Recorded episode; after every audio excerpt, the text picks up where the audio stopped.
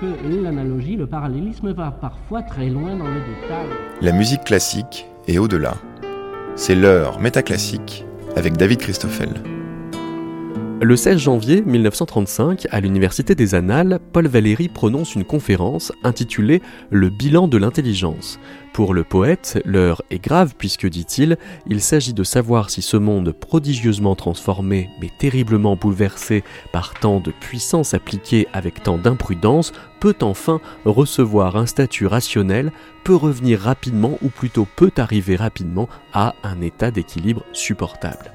Parmi les inquiétudes de Paul Valéry, les efforts culturels butent eux aussi sur la perte de sens que leur accumulation risque de produire. Il écrit Nous avons, en vue de la culture artistique, développé nos musées, nous avons introduit une manière d'éducation esthétique dans nos écoles, mais ce ne sont là que des mesures spécieuses qui ne peuvent aboutir qu'à répandre une érudition abstraite sans effet positif. Les mots de Valérie alertent encore, puisque la question est si grave qu'elle reçoit encore aujourd'hui des réponses très majoritairement irresponsables. Il reste cette vision traditionnelle de la médiation culturelle comme moyen qui renforce la vision des œuvres comme une fin, qui mettrait dans une logique machiavélique, qui dit que la fin justifiant les moyens dit que tous les moyens sont donc bons, comme si, au nom d'un enjeu essentiel, les chemins pour le servir n'avaient pas d'importance. Est-ce qu'au contraire, la médiation musicale ne doit questionner ses moyens autant que ses finalités? Voilà une grande question que Métaclassique partage avec la plateforme musicale indépendante apparue au printemps 21, Hémisphère Son, dont nous recevons un représentant David Sanson. Pour approfondir la discussion, nous accueillons aussi Sylvie Pébrier, musicologue et inspectrice musique de la DGCA, la Direction générale de la création artistique du ministère de la Culture.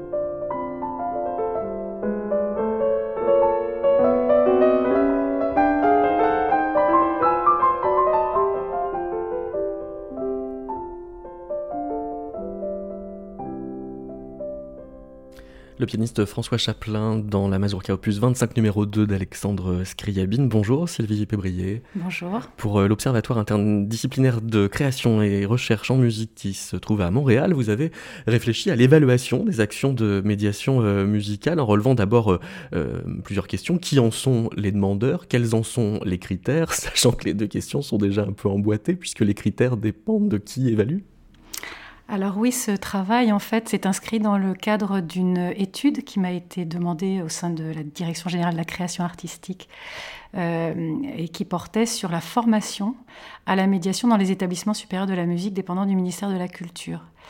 Et hum, c'est une extension qui a été faite de ce travail, donc, euh, et dans lequel effectivement sont repris différentes initiatives qui ont été observées euh, ou parfois initiées par le ministère de la Culture, des études euh, conduites aussi bien auprès d'établissements publics comme l'Opéra national de Paris ou l'Opéra national de Lyon, ou encore des études commandées sur euh, la musique, la danse, le théâtre et les arts visuels avec des équipes de chercheurs. Alors oui, euh, évaluer, du coup, dans cet article, je m'interroge sur la signification de l'évaluation Et j'essaye de voir comment évaluer la médiation permet de penser l'évaluation artistique en général et de la réinterroger. Pourquoi? Parce que euh, euh, qu'est-ce qu'on évalue? C'est déjà une question difficile quand il s'agit de la médiation.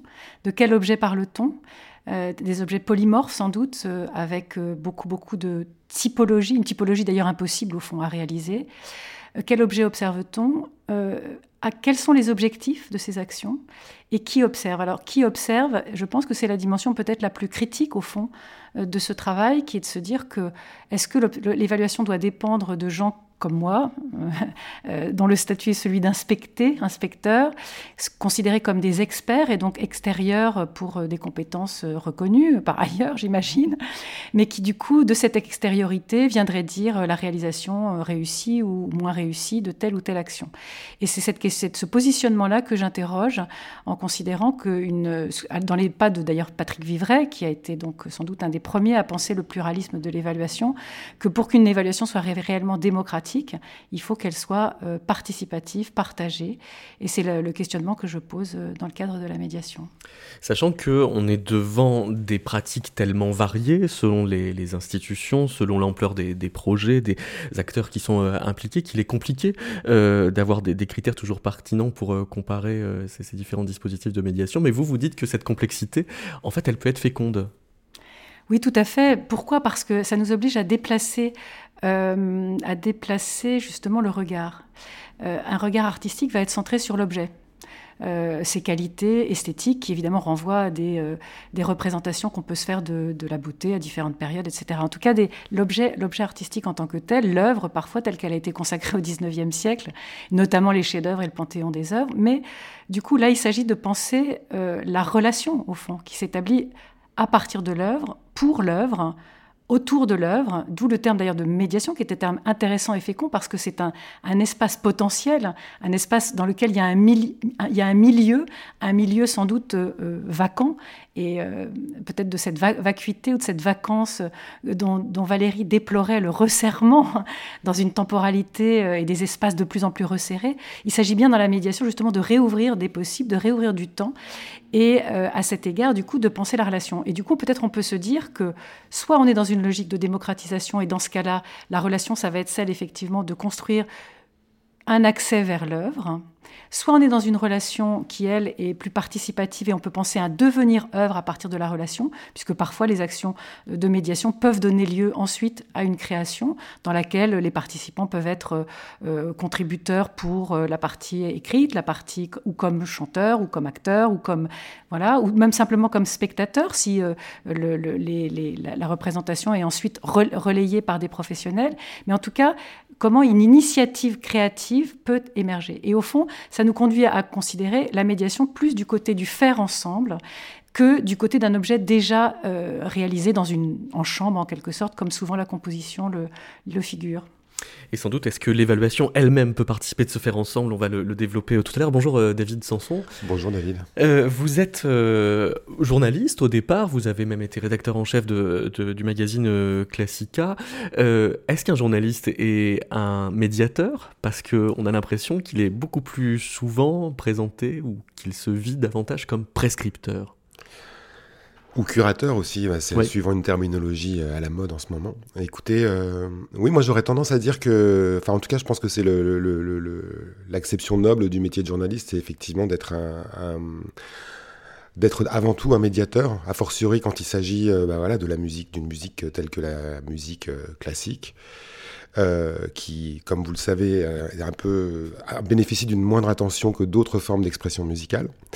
Je pense qu'à partir du moment où il se considère comme prescripteur, euh, il y a le risque de tomber dans, des écueils euh, un petit peu dangereux, par exemple d'écrire, euh, d'oublier pour qui on écrit, par exemple. Moi, c'était une question que je me posais, que je me posais beaucoup quand je travaillais pour Classica ou pour Mouvement, c'est-à-dire essayer de ne pas perdre de vue le lecteur, donc d'écrire des choses intelligibles que lui peut comprendre, et essayer de, essayer de ne pas trop écrire pour ses pairs, ce qui est, je trouve, un travers à travers du journaliste, c'est-à-dire qu'on écrit un peu en fonction de ce que d'autres ont pu écrire ou de ce qu'on pense que d'autres vont, vont pouvoir écrire. Donc en fait, on écrit de prescripteur à prescripteur. C'est ça. Donc pour rien quasiment. C'est le, risque en effet, et c'est ce qui a pu aussi me, me, frustrer à la longue dans le métier de journaliste. Alors, vous écrivez maintenant dans Hémisphère Son, euh, et euh, vous avez entamé une série qui s'appellera les, mots euh, de la musique, et vous pointez pour commencer une espèce de, paradoxe, à, savoir que, que ces mots pourrait euh, potentiellement nous couper euh, de la musique euh, en question, qui est un paradoxe qui avait déjà été relevé, vous le pointez, dans la leçon inaugurale au Collège de France de Carole Beffa le 25 octobre 2012. Je vous propose d'en réécouter un extrait.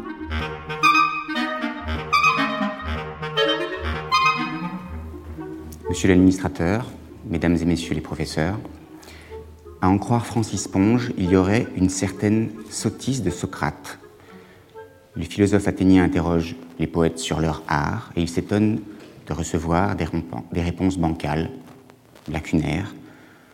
Or, l'auteur du Parti pris des choses nous le rappelle, ce que les poètes ont à dire, ils l'expriment avant tout dans et par leur art. Croire qu'ils puissent emprunter un autre espace d'expression que celui de leur art procéderait d'une démarche quelque peu étrange, une sottise, me dit Ponge. Derrière cette boutade, on lit en filigrane la défiance ancienne du logos à l'égard de la poésie, du discours à l'égard de la création, comme si art avec conscience ne nous promettait que ruine de l'art. La remarque de Ponge rejoint le conseil que donne Matisse à ses jeunes étudiants. Vous voulez faire de la peinture? Avant tout, il vous faut vous couper la langue, parce que votre décision vous enlève le droit de vous exprimer autrement qu'avec vos pinceaux. Ces interrogations nous mènent à une question plus radicale. Après tout, pourquoi parler de musique? La musique ne se suffit-elle pas elle-même? En quoi un discours sur la musique permettrait-il de mieux la comprendre, de mieux l'interpréter? En quoi permettrait-il de mieux l'entendre et d'en jouir davantage? Le problème est classique et assez parallèle dans d'autres domaines, littérature, peinture et autres arts. Mais la difficulté est ici redoublée par le fait que la musique est un art peu mimétique et que la question du sens s'y pose en des termes bien particuliers. Contrairement à la littérature, qui use du même médium verbal que son objet, le discours sur la musique, qu'il soit technique ou métaphorique, emprunte un médium qui ne se situe pas sur le même plan que la musique elle-même. Nombreux sont les courants de pensée qui, au cours des temps, ont considéré la musique comme une forme d'art qui, d'une manière ou d'une autre, excéderait et neutraliserait le langage. D'abord, le classicisme. Il s'était forcé, en vain et non sans agacement, de tenir un discours qui se voulait rationnel.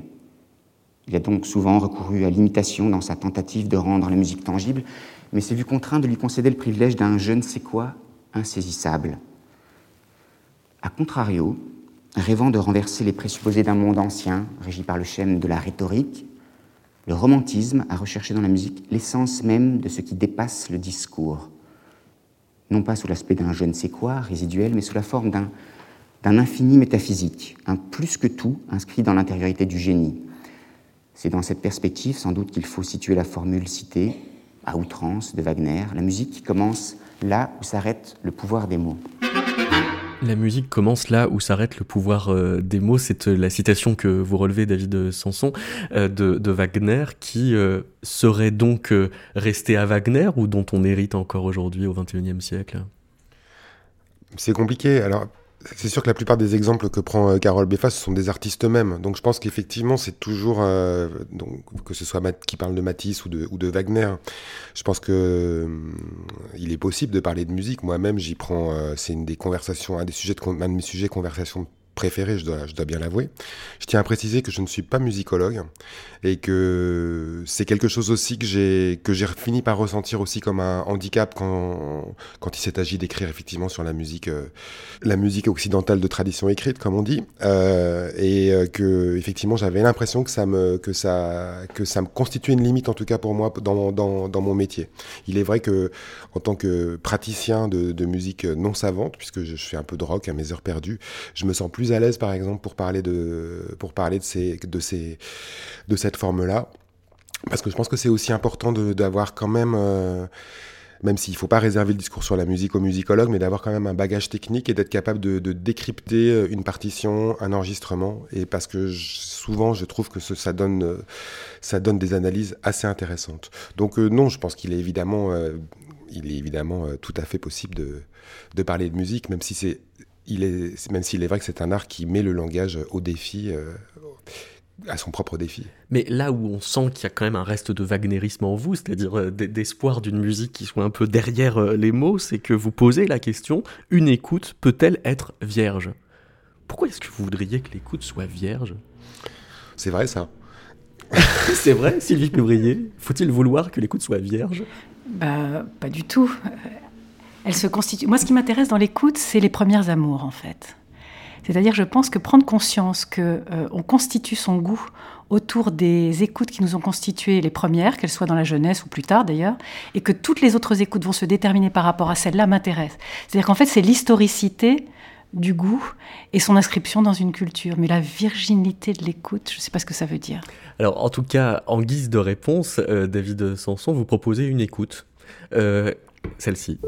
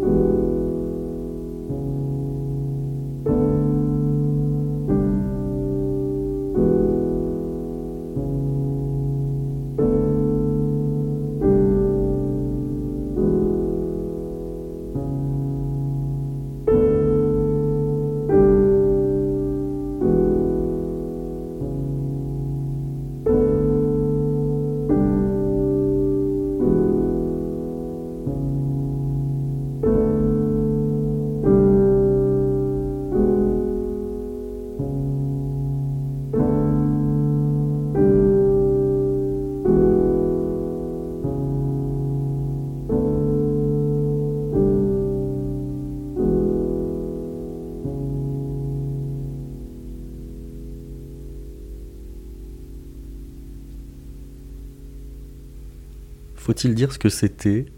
Puisque vous dites que ça se passe de commentaires. rendre à César ce qui est à César est un commentaire. Euh, enfin, c'est pas vraiment. Je pas de passer un commentaire, mais effectivement, je peux le dire. Il s'agit d'un compositeur américain qui s'appelle Peter Garland. Bon, alors on a, on a écouté un petit bout, on a l'impression que c'est toujours pareil, mais en fait ça change beaucoup. Enfin, ça change beaucoup. Ça, il y a neuf, euh, je crois, neuf petites cellules, euh, petits cycles d'accords que l'interprète est libre de, d'enchaîner, euh, enfin de, d'agencer à sa guise.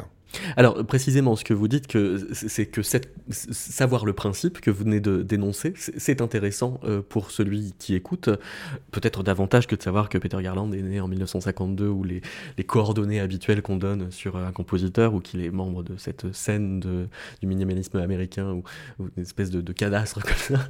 Euh, pourquoi c'est intéressant de savoir comment il a fait bah, c'est une remarque très subjective, hein. peut-être que ça n'intéresse que moi, mais moi j'avoue que j'aime bien voir les... C'est ce que je disais tout à l'heure euh, concernant les commentaires un peu techniques, c'est que j'aime bien savoir comment quelque chose est fabriqué. Et, euh, et c'est effectivement une, c'est une œuvre qui, enfin moi qui me touche beaucoup, que j'écoute beaucoup, qui fait renouer avec ce sentiment de la durée dont, Paul Valéry, dans le texte que vous citiez tout à l'heure, euh, déplore qu'il se, qu'il se perde petit à petit.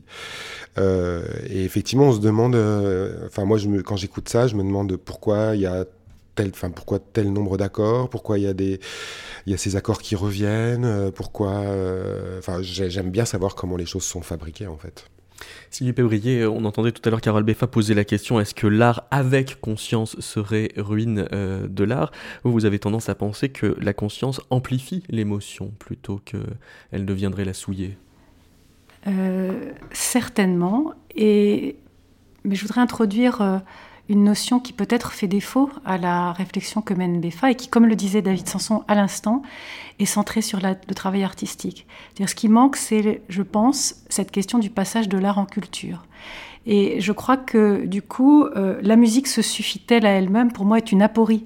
C'est-à-dire qu'en fait, une aporie très située historiquement, elle est anslikienne, euh, la musique, est, est, kantienne, la musique a sa fin en elle-même.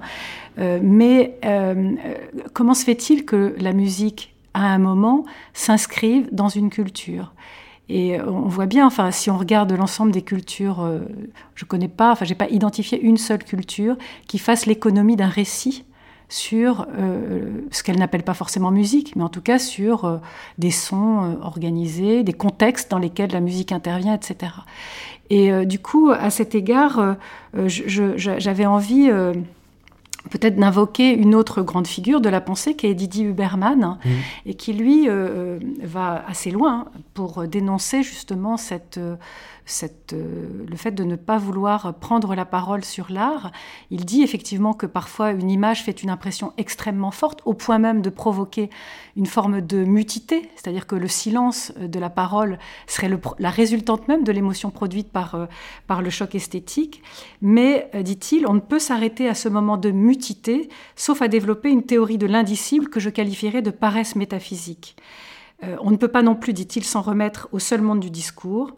Faire cela, pratique courante des philosophes qui discourent sur l'art, nous livre au risque d'illustrer notre discours avec des images et non de confronter notre parole avec ces images. Et donc je pense qu'il y a cette double entrée. Il y a l'entrée culturelle d'un côté et il y a l'entrée euh, de qu'est-ce que euh, la confrontation, en fait Donc, l'idée aussi d'un écart, parce que dans le discours de, de Beffa, on entend bien une sorte de regret peut-être d'une parfaite coïncidence entre la parole et la musique.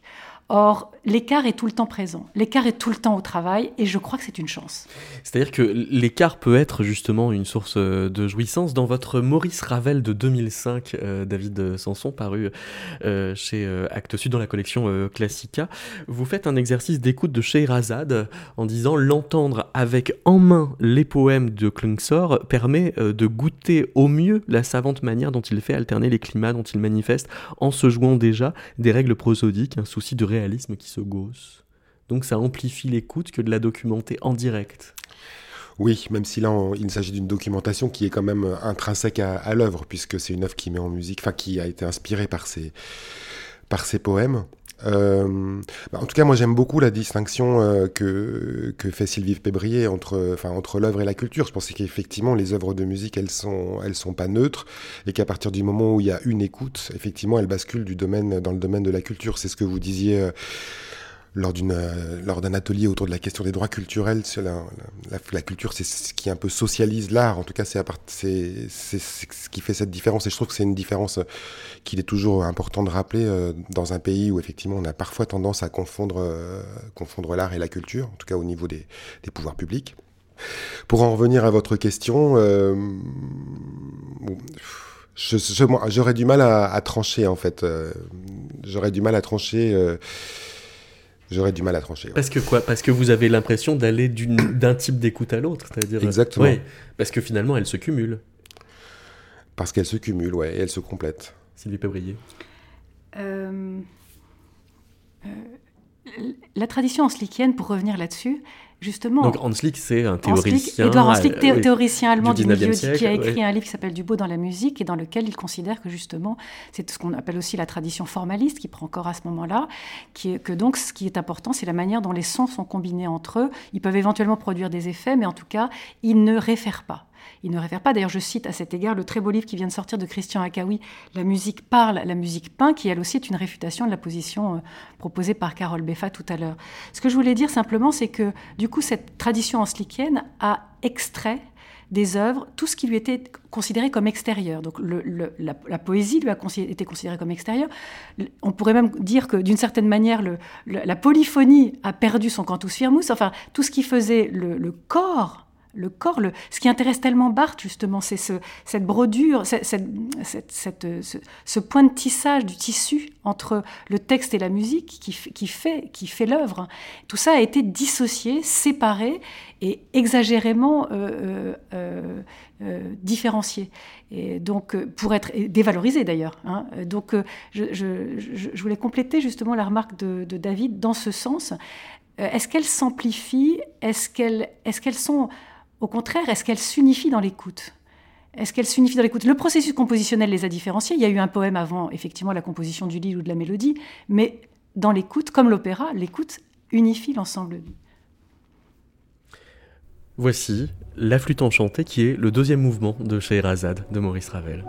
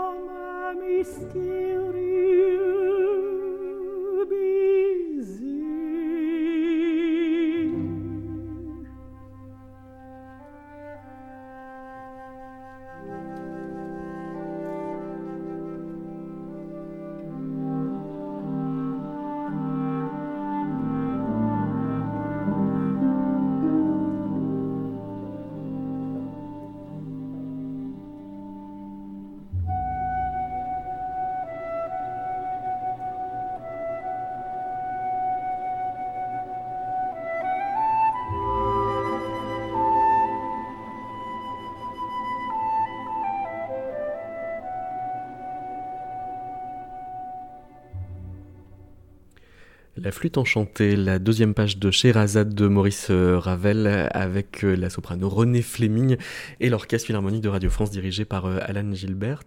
Vous avez aussi consacré un, ouvrage à Arvo Pärt, David Sanson. Est-ce qu'on peut dire que vos choix de répertoire en tant que critique dépendent de votre aisance discursive à les aborder? Euh, je ne sais pas. Il s'agit dans les deux cas de, de commande et dans, le cas d'Arvo Pärt, il s'agit plus d'une œuvre que j'ai traduite et que j'ai ensuite préfacée. Ce dont j'ai été d'ailleurs très heureux. Ce que je voulais dire effectivement, tout, par, ce que je voulais préciser par rapport à ce que je disais euh, tout à l'heure sur le fait de ne pas être musicologue, je voulais dire que je l'avais ressenti comme un handicap, surtout pour parler des œuvres euh, de musique contemporaine, enfin de la création, c'est-à-dire des œuvres dont il n'existait pas d'autres interprétations. Quand je parlais de, quand j'écrivais aussi beaucoup sur la musique française du début du siècle, euh, là je ressentais ça moins comme un handicap parce qu'il y avait beaucoup de choses à, à en dire, il y avait aussi beaucoup, il y avait des interprétations de référence qui pouvaient être intéressantes de comparer. Quand il s'agit d'une œuvre dont c'est la première interprétation, je trouve que c'est, enfin moi je au bout d'un moment, le, le, le, seul ressenti me, me, paraissait un petit peu euh, limité, en tout cas, pour en, pour en parler. Mais peut-être que Sylvie a... Ben, comment on fait? C'est-à-dire que les, les, parce que ça, ça reconduit euh, cette idée qu'il y aurait euh, des musiques pour lesquelles le ressenti ne serait pas suffisant. Mais c'est presque toute la tradition discursive théorique qui, qui rejette, au fond, la sensibilité dans l'écoute. Pardon pour ce. Donc en fait, c'est un héritage historique, ce, problème. Pardon pour Anslick, que je vais décidément encore euh, Allumer. malmener. mais euh, quand on lit son chapitre dans le, du beau dans la musique qui s'intitule euh, De l'écoute pathologique opposée à l'écoute esthétique et où il, où il oppose l'écoute structurelle, celle qui serait capable de reconnaître la structure, la technique à l'œuvre, de celle qui est sensible et qui est de l'ordre de la pathologie. D'ailleurs, il associe ça à l'ivrognerie, à la sauvagerie. Enfin, la, série des termes dans lesquels il construit cette opposition est tout à fait caractéristique d'une dévalorisation du sensible d'une part, mais aussi de ce qu'on retrouvera après euh, chez Adorno d'ailleurs, d'une dévalorisation sociale euh, à coller. C'est-à-dire seul l'expert serait capable de dire, aurait vocation à dire, puisqu'il a capacité à lire la musique et à en dégager la structure. Je crois que ça a des conséquences extrêmement préoccupantes justement en termes d'adresse, en termes de qui peut parler, de qui a le droit de parler, qui se sent autorisé à parler. Et je crois au contraire, alors que j'entends tout à fait que, je crois que chacun le ressent, la, nouveauté absolue d'une œuvre euh, sidère, hein, cette mutualité dont parlait Didier Huberman tout à l'heure, mais et donc a besoin de cette temporalité pour que l'expérience décante et trouve son propre récit et un récit qui peut s'articuler avec d'autres. Mais je crois que euh, euh, quoi qu'il en soit, l'expérience du non spécialiste entre guillemets, l'expérience du mélomane a toute sa place dans la dans la réception à, condition qu'on lui fasse euh, aussi cette euh, place. Vous citez Isabelle Orado, euh, qui oppose un peu deux façons de, de, cadrer l'expérience esthétique que peut amener une médiation. il y aurait la façon transmettre son savoir à un enfant qui ne sait pas permet au pédagogue de rendre conforme l'individu à ce qu'on attend de lui. Il s'agira là de ce que nous nommerons une pédagogie de conformité, un répéter tous en cœur, auquel Isabelle Orado oppose une pratique artistique qui invite les participants et les participantes à euh, se tenir devant le cadre, envisagé cette fois comme une ouverture. C'est ça, tout à fait.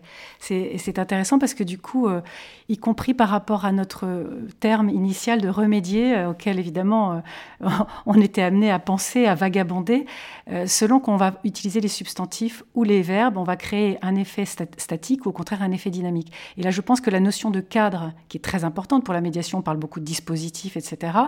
le cadre est-il quelque chose de statique? Et effectivement, faut-il rentrer dans le cadre? Ou au contraire, le cadre est-il comme une fenêtre chose qui est ouvert vers quelque chose, vers, vers, un, vers, euh, vers, un ailleurs, vers des possibles, vers, euh, vers une création commune aussi. Donc effectivement, euh, la, place, la liberté qu'on accorde à la médiation, l'égalité, puisque c'est ce qu'on vient d'évoquer aussi en filigrane, hein, l'égalité des parties prenantes, on voit bien que là, on touche à des enjeux qui, sont, qui excèdent simplement le fait de goûter l'art. David de Sanson, vous nous parlez euh, dans Hémisphère Son d'un compositeur qui s'appelle François Saran, qui euh, n'arrive plus à se contenter de faire euh, seulement de, la musique, qui s'auto-décadre en prenant en charge tout un tas d'autres activités, comme par exemple la production d'une encyclopédie. Oui, tout à fait. D'ailleurs, effectivement, je, je disais que je me sentais je me sentais peu apte à parler de création, mais il est vrai que Hémisphère Son, c'est une plateforme qui est entièrement dédiée à la musique, euh, à la musique de création. Donc euh, là, effectivement, j'assume. Euh, enfin, je pense que c'est j'y participe parce que je pense que c'est important de défendre cette musique et de la, de la faire connaître. Donc là, de jouer le médiateur au sens, au sens noble du terme.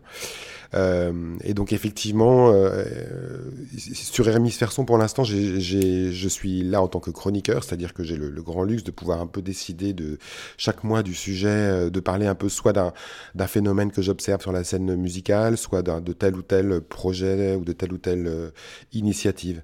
Et en effet, j'avais, ça fait longtemps que je suis l'œuvre de François Saran parce qu'il se trouve d'ailleurs qu'ils étaient ensemble avec Carole Beffa au conservatoire. C'est qu'il un compositeur dont je trouve qu'il est, il sort complètement du cadre pour le coup. D'ailleurs, euh, il, est, il est plus euh, joué à l'étranger qu'en France parce que je pense qu'il a une, une, sensibilité et une démarche qui est plus facilement appréhendable quand on est en Allemagne par exemple que quand on est en France. Il pratique beaucoup le théâtre musical. Euh, il est totalement interdisciplinaire alors qu'on est quand même, on reste quand même dans notre pays, quoi qu'on en dise, dans une logique vraiment très de silo euh, disciplinaire. Alors que lui effectivement pratique indifféremment l'écriture, euh, le cinéma, tout en étant parfaitement conscient de ne pas avoir de, de la légitimité qu'il faudrait avoir pour se faire que, que la musique. Et je trouve ça intéressant, effectivement, son projet, euh, son projet d'encyclopédie, parce que c'est une manière un peu de, très surréaliste, parce que c'est une référence qu'il assume, de, euh, de jouer, de se moquer un petit peu du discours sur la musique, et comme il le dit aussi lui-même, de retrouver une espèce de, virginité, c'est presque une espèce d'ascèse, de discipline, d'exercice spirituel, comme il le dit, qui lui permet justement de sortir, euh, enfin, de l'ordre de l'écriture automatique presque, qui lui permet de sortir de ses automatismes, de ce qu'il imagine qu'on attend de lui en tant que compositeur, de ce que lui-même pourrait croire qu'il est censé produire en tant qu'écrivain ou compositeur qui écrit. Donc j'aime bien les, gens qui essayent un peu de sortir de, l'endroit où ils sont euh, où ils sont assignés, soit par eux-mêmes, soit par l'institution auquel ils sont assignés. Nous voilà dans le laboratoire du professeur Glaçon. Dans ce laboratoire, il y a une bibliothèque, car l'œuvre du professeur Glaçon, c'est tout d'abord une œuvre de livres. Ensuite, il y a des papiers, beaucoup de papiers, car l'œuvre du professeur Glaçon, c'est du papier.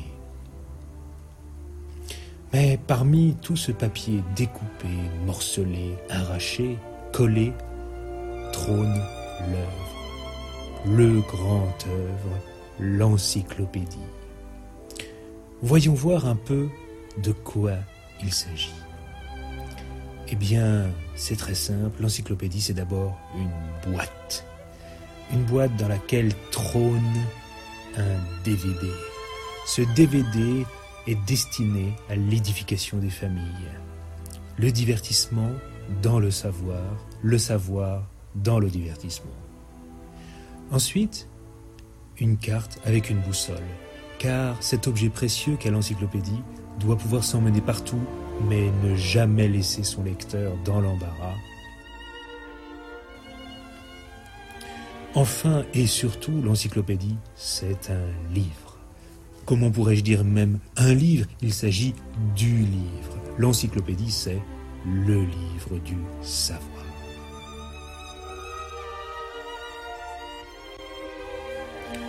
Tu as déjà ton encyclopédie, toi? Naturellement. Pas toi si, bien sûr, j'ai mon exemplaire numéroté, tiré à 15 exemplaires, signé, collé avec des collages personnels. Moi aussi, bien sûr, comme tout le monde.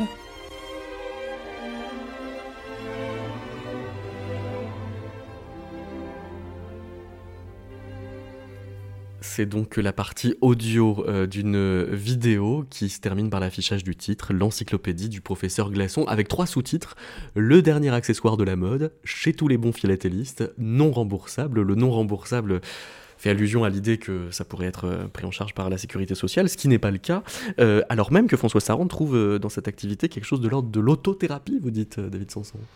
Oui, tout à fait, effectivement, c'est ce qui, en tout cas, c'est ce qu'il me, ce qu'il me disait, c'est ce que je disais tout à l'heure, effectivement, l'idée de, d'essayer de sortir de ces, de ces automatismes par la pratique de l'écriture automatique, ce qui peut paraître paradoxal. Paul Valéry, dans le bilan de l'intelligence, dit aussi peut-être de nouveaux assemblages de molécules plus ou moins barbituriques nous donneront-ils la méditation que l'existence nous interdit de plus en plus d'obtenir naturellement La pharmacopée, quelques jours, nous offrira de la profondeur.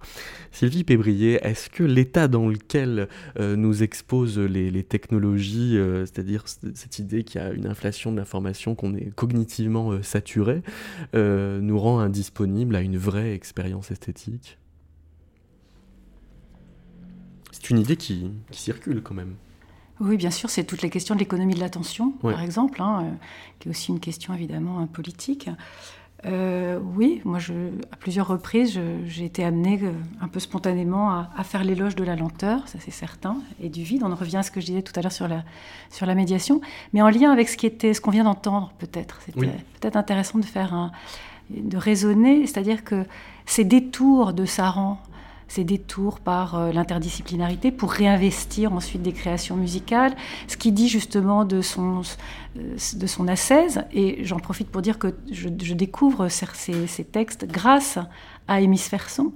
C'est-à-dire que Hémisphère Son, euh, justement, produit des récits sur euh, les extraits musicaux qui nous sont proposés, y compris sous la forme d'un non-récit, qui est peut-être un non-récit euh, académique, qui est peut-être un non-récit institutionnel, mais qui est un récit et qui a la vertu de, chercher justement à être, être partageable, je dirais. Enfin, en tout cas, c'est ce que moi j'ai senti dans cette lecture-là. Donc ce détour, euh, qui est à la fois un détour pour la création, et qui est un détour qui, dans ce petit extrait, montre une disjonction en fait entre des registres émotionnels, une sorte de collage en fait entre des référents euh, anciens avec lesquels on est à distance avec une certaine ironie, puis des référents musicaux qui sont extrêmement lyriques et qui sollicitent une partie émotionnelle totalement en disjonction cognitive justement d'une certaine manière. Il me semble que ces écarts, ces, ces, détours euh, pour l'écoute, pour la création, sont autant de temporalités intéressantes, justement, qui viennent en quelque sorte déjouer euh, cette saturation euh, de, cette saturation de, l'attention. Mais c'est aussi une nouvelle économie médiatique euh, de la production musicale, puisque François Saran ne peut pas être compositeur sans avoir une chaîne YouTube, en plus d'avoir à disposition des musiciens qui, le suivent et, et qui met dans des positions performatives. Certes. Est-ce que c'est le cas de tous les compositeurs? Je ne sais pas. Effectivement, c'est vrai que son travail euh, s'y prête, euh, prête particulièrement et que de toute façon, il y a toujours eu des extensions à, à ses partitions. Effectivement, maintenant, il y a une partie multimédia de l'encyclopédie qui n'existait pas avant. C'est d'ailleurs pour ça que j'en ai parlé, puisqu'il y a un ensemble berlinois, l'ensemble Mosaïque, qui vient de consacrer un mini, enfin un petit site qui reprend effectivement une partie de, une partie de l'encyclopédie mais je ne sais pas si c'est le propre. Enfin, c'est vrai que je pense que de, plus en plus les compositeurs vont avoir besoin de, chaînes YouTube pour, euh, pour effectivement euh, faire euh, diffuser leur musique. Si ce n'est que dans le cas de François Sassaran, c'est pas que un enjeu de diffusion. Non, tout à fait. C'est un enjeu. Enfin, c'est effectivement faire faire usage de, de, de, ce que permettent les nouvelles technologies, enfin de, de l'aspect créatif des nouvelles technologies. Tout à fait. Dans un précédent numéro de Métaclassique, euh, Réfléchir, euh, Catherine Perret répondait à une question qu'elle avait elle-même posée dans un livre qui s'appelait Les porteurs d'ondes, publié il y a une vingtaine d'années, qui était Comment dire la médiation en occultant le médium sous couvert de lui donner la portée transcendantale de la langue? Voilà la réponse qu'elle faisait.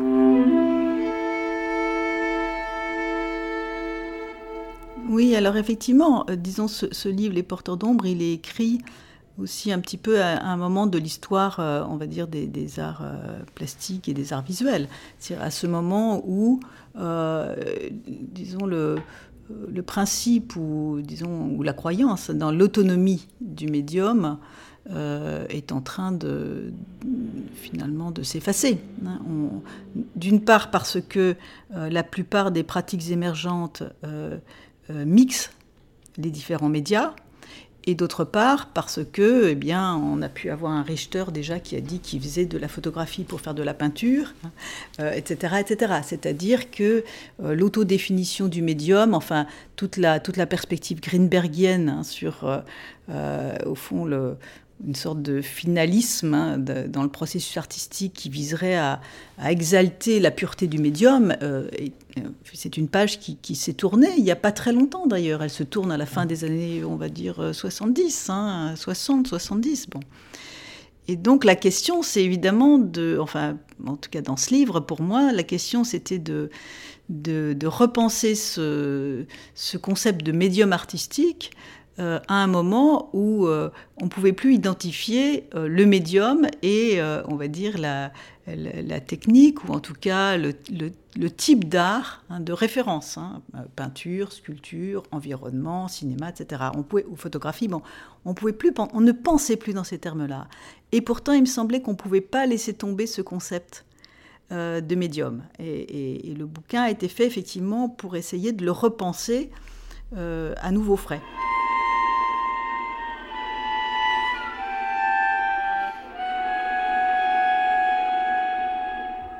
Dans le cas de François Saran, pour y revenir euh, encore, euh, David Sanson, utiliser YouTube comme médium artistique plutôt que simplement comme moyen de diffusion, euh, c'est aussi désobéir à ce qui serait une sorte d'injonction quasi industrielle à utiliser les, plateformes offertes par les GAFAM simplement à titre d'autopromotion de son activité artistique. C'est vrai, oui, c'est vrai. Mais en, euh, en vous écoutant euh, parler tout à l'heure, j'avais envie de. Enfin, je me posais plein de questions, effectivement, euh, sur bah, ce dont on parlait aussi tout à l'heure. Pour qui est-ce qu'on. Pour qui est-ce qu'on écrit? Et j'étais en train de, réfléchir voilà, à la position du médiateur, à me dire que il y a des approches qui, qui se mettent au service de l'artiste. Effectivement, euh, Persson a aussi d'abord pour vocation de faire connaître des démarches artistiques dont on juge qu'elles sont peut-être, enfin qu'elles gagnent en tout cas à être davantage connues. Mais qui sont justement invisibilisées par euh, tous les procédés industrialisants. Euh, tout à fait, tout à fait. Et euh, où est-ce qu'on écrit pour le public? Et je trouve ça intéressant effectivement d'arriver. C'est très difficile de trouver le point de, de conjonction entre les deux, c'est-à-dire de trouver, en tout cas quand on écrit sur la musique, en tant que journaliste par exemple, euh, d'arriver à trouver une, écriture qui soit, qui à la fois serve les artistes et qui soit, euh, enfin qui, voilà, qui rende justice aux artistes et qui soit euh, accessible au public. Ce serait un peu le défi. Est-ce que c'est seulement une question de ton euh, ou une question euh, de langue? Parce que Sylvie Pébrier, dans votre travail sur l'évaluation, vous euh, laissez penser que c'est aussi une question d'implication du public. Quand vous insistez sur la dimension participative de l'évaluation des dispositifs de, médiation, qu'est-ce que ce serait à propos d'un média que son évaluation soit participative? Déjà, ça supposerait qu'elle soit plus qualitative que de simplement compter les clics. Pourquoi c'est si important les, droits culturels alors? Pour poser la question autrement finalement. Pourquoi c'est si important les droits culturels? Eh bien, euh, pour plusieurs raisons. La première, elle est politique. C'est que, euh, effectivement, penser que euh, chaque personne est porteuse de culture, c'est introduire déjà une, une question d'égalité et de reconnaissance de la différence. Donc, c'est une question d'abord politique. Je pense que c'est une question euh, culturelle. Hein. Euh, parce que dans, nos sociétés euh, multiculturelles, la manière dont on, articule les différentes cultures est, est un enjeu absolument central. C'est justement l'enjeu de la médiation, que d'éviter les communautarismes au sens de communautés juxtaposées, mais pour faire en sorte que ensemble des choses puissent se féconder. Puis c'est un enjeu artistique. Euh, c'est un enjeu artistique parce que je voudrais juste prendre l'exemple du British Council qui euh, a fait un très beau travail sur la danse et le handicap. Enfin, le handicap en général et montré beaucoup d'exemples dans la danse. Il me semble que l'évolution euh, qu'on a eue du, du, regard posé sur le handicap est intéressante du point de vue des droits culturels et du point de vue artistique. Au départ, travailler avec des, travailler, faire, faire le lien avec le handicap, c'était juste une œuvre charitable. C'était justement euh, la bonne action à l'égard de, pauvres gens, n'est-ce pas? Et puis, dans un second temps, c'est devenu un droit culturel, au sens où effectivement chacun a droit à avoir accès et à participer à la culture. Enfin, troisième volet auquel on pense moins, c'est sans doute le trépied action, accès, participation, contribution, c'est la contribution artistique d'artistes handicapés. Et il y a des vidéos absolument extraordinaires que j'ai pu regarder à l'occasion de présentation par British Council, euh, c'est de voir comment en dépit ou grâce à une différence euh, corporelle ou mentale, euh, un investissement artistique euh, peut être examiné totalement à l'aune de tous les critères d'une œuvre qui se fait dans des conditions professionnelles habituelles. Donc voilà, donc je pense que c'est à la fois politique, culturel et artistique. C'est l'intérêt même de l'art que d'intégrer euh, la diversité, qu'elle soit euh, de santé, qu'elle soit culturelle, euh, qu'elle soit de génération. On a vu de très très beaux travaux euh, à Avignon euh, sous, la direction de Thierry Thionyang euh, avec un sacre du printemps revisité avec des amateurs et qui étaient des personnes âgées de plus de 70 ans dont les corps étaient dénudés. Tout à coup, une émotion incroyable se saisissait de cette vulnérabilité dans laquelle tout à coup chacun pouvait se reconnaître. Et donc, voilà, je, pense que c'est une des raisons pour, lesquelles les droits culturels sont centraux pour l'art et pour, Je pensais aussi à Jérôme Bell à propos d'Avignon, à son travail avec le Disabled Theatre, une compagnie, de, troupe de, de danseurs euh, handicapés, et ça avait aussi euh, produit un spectacle absolument euh, magnifique.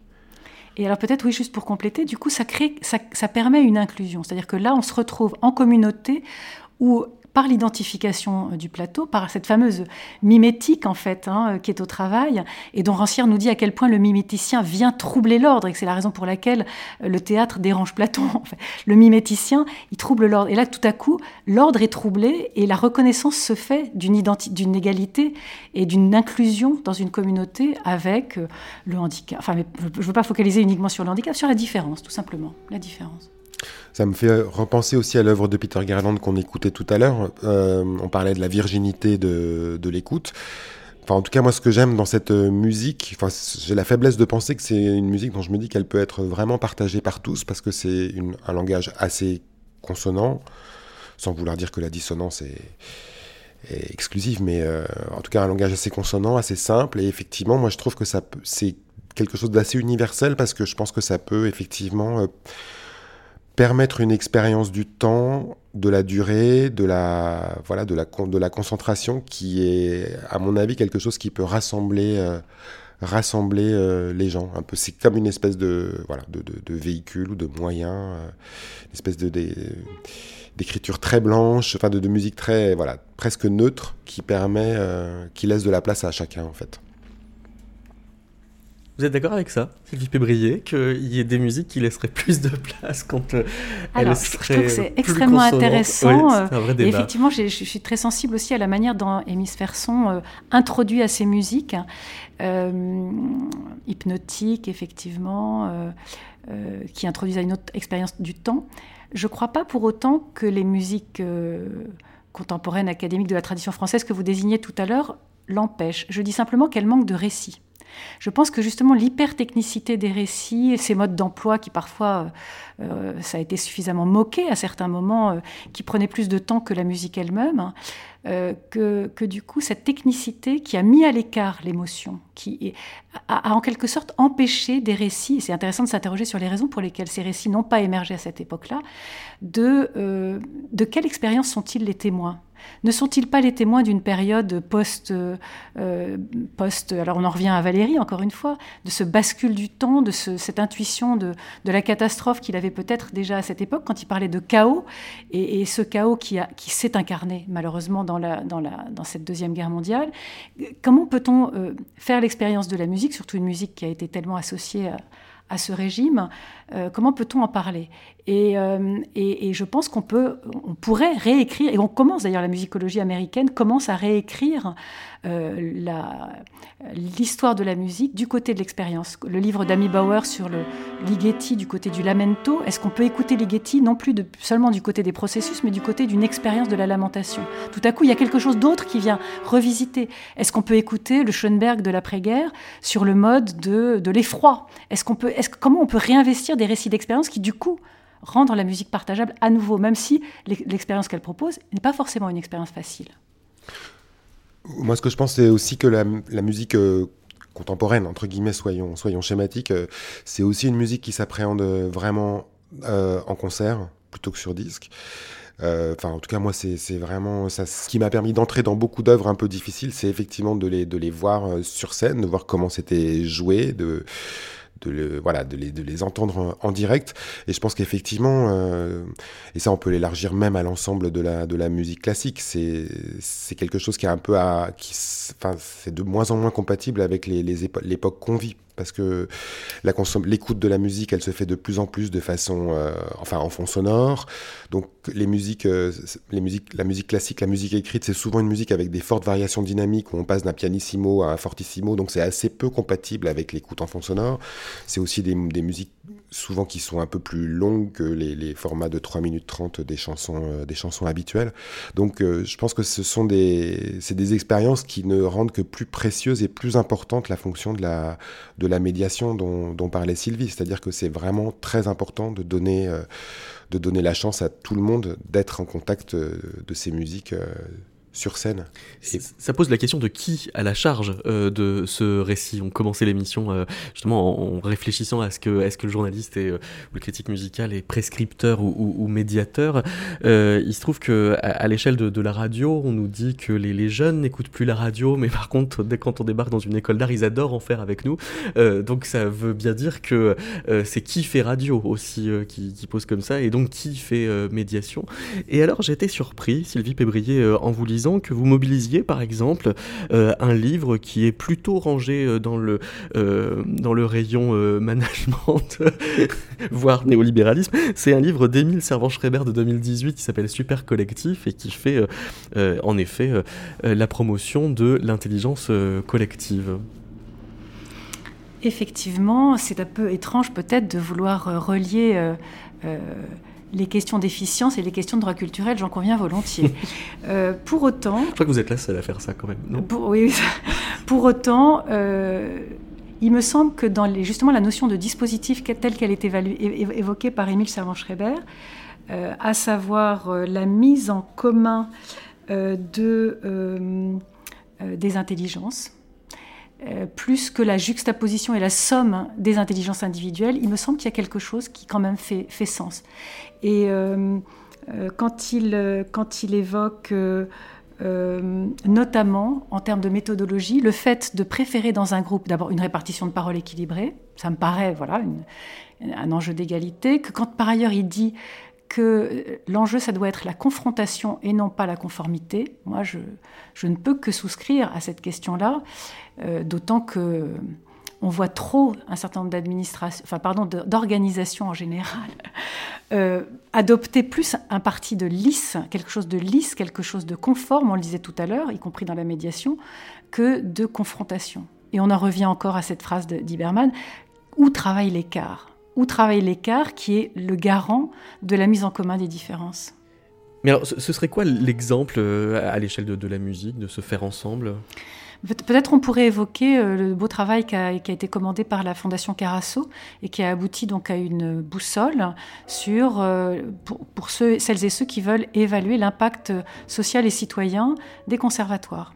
Mais au-delà des conservatoires, il me semble que c'est toute une méthodologie de la mise en commun, c'est-à-dire comment il ne s'agit pas de dire, de définir a priori les critères sur lesquels vont, euh, les, actions des conservatoires vont être évaluées, mais bien de réunir en amont un certain nombre de parties prenantes de la vie des conservatoires pour voir ensemble quelles sont les attentes, les objectifs qu'eux-mêmes définissent. Et c'est là où peut-être, effectivement, euh, le faire ensemble euh, rejoint euh, cette façon de faire ensemble permet d'articuler avec la question des droits culturels, telle que d'ailleurs elle a été mise en œuvre dans les centres culturels de Belgique depuis le décret de 2013, où l'amont du projet, c'est-à-dire tout ce qui va être le moment de l'analyse partagée, est en fait une sorte de ressource, de préalable, mais aussi de, j'ai envie de dire, de ressource presque d'énergie pour un projet qui ensuite va être assumé par son directeur artistique, bien entendu, et son équipe. Mais tout ce qui se fait en amont, d'une façon très très organisée, avec 50% de société civile, 50% de partenaires publics, des artistes, etc., tout ce qui s'ouvre et s'élabore en commun avant, euh, permet de s'ajuster davantage à un territoire, aux attentes des habitants et, on l'espère, à une, plus grande justesse euh, politique. Merci beaucoup Sylvie Pébrier, merci David de Sanson.